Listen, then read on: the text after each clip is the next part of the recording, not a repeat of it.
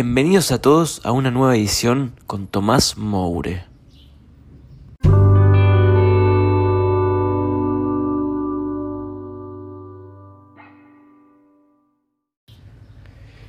El único héroe válido es el héroe en grupo, nunca el héroe individual, el héroe solo.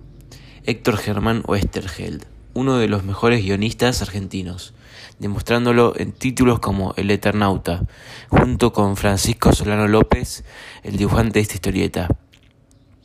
La edición original fue publicada entre 1957 y 1959 en entregas semanales en la revista Hora Cero, siendo así una de las historietas más famosas de la historia.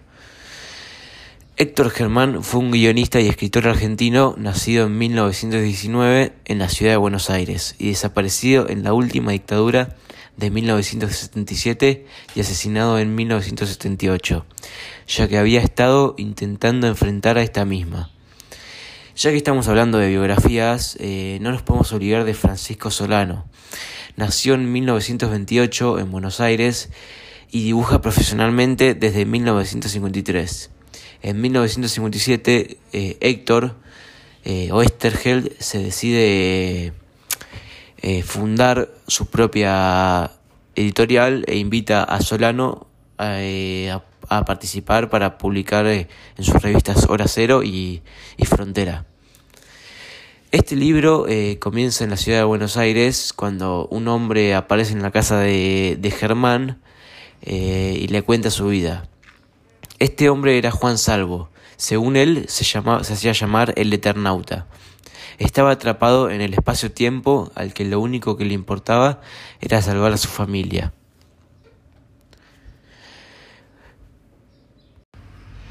Juan comienza a explicar por qué y cómo se encuentra en la casa de Germán. Comienza a contar que se encontraba jugando las cartas con sus amigos en su casa, en el ático, en el mismo Buenos Aires, y de repente se escucha en la radio que ha habido una explosión en el Océano Pacífico, y luego de escuchar esto ocurre un apagón general. Todo queda en un gran silencio y en oscuridad. Y en ese mismo momento empieza a nevar. No es una nieve normal, ya que si un copo te tocaba fallecías, como fue con el caso de Polsky, uno de los amigos que se encontraba con Juan, que decidió salir al instante para ver cómo se encontraba su familia, y no llegó ni a, la esquina que ya se había desvanecido en el suelo. La historieta, eh, para mi gusto, eh, para mí logra ser más atrapante todavía cuando comienzan a buscar eh, ideas para salir a buscar provisiones, como por ejemplo hacerse un traje impermeable o de noprem, no recuerdo bien cuál era el material, o cuando buscan a otros sobrevivientes o hasta que se dan cuenta que todo esto es una invasión alienígena, no solo en Argentina, sino en todo el mundo. A lo largo de esta invasión podemos ver criaturas como los burbos, eh, que son grandes bestias que miden más de 15 metros y son muy poderosos ya que tienen una capa, un caparazón muy duro eh, que los hace casi invencibles. También están los cascarudos, eh, que son alienígenas controlados por los manos, al igual que los burbos. Miden aproximadamente 3 metros y son físicamente similares eh, a los cascarudos conocidos como eh, en, nuestro planeta, ¿no? En mi caso, sentí que una de las cosas más atrayentes, por decir, por decir, decir, o que más me atrajo, por decir decirlo, eh, de su lectura es que hay momentos eh, en que la tensión es tan alta que te sentís eh, obligado a seguir leyendo. Es como que cada capítulo te va atrapando y así vos sentís la necesidad de sí o sí tener que leer el próximo para saber qué va a pasar y, así llegar al final rápidamente, ¿no?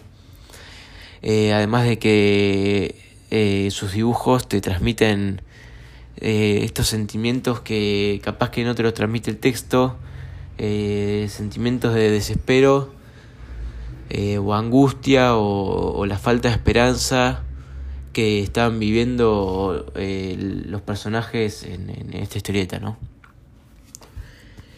La Unión puede llegar a ser uno de los principales personajes en esta historieta, ya que hombres sin conocerse eh, se unieron a la lucha para lograr que su propio planeta no sea invadido, logrando parecer que se conocen de toda la vida.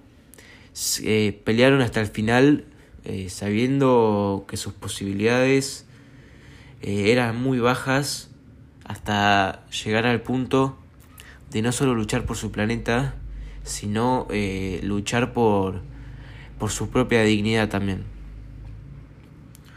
Quiero cerrar este podcast con una gran frase eh, medio de la lucha contra estos alienígenas que dice así. La grandeza puede ser contagiosa. Sabíamos que estábamos perdidos, que nuestras armas eran inservibles, pero ni uno solo dejó de obedecer al mayor. Desde ya muchas gracias por escuchar este podcast, espero que lo hayan disfrutado, nos vemos en la próxima edición.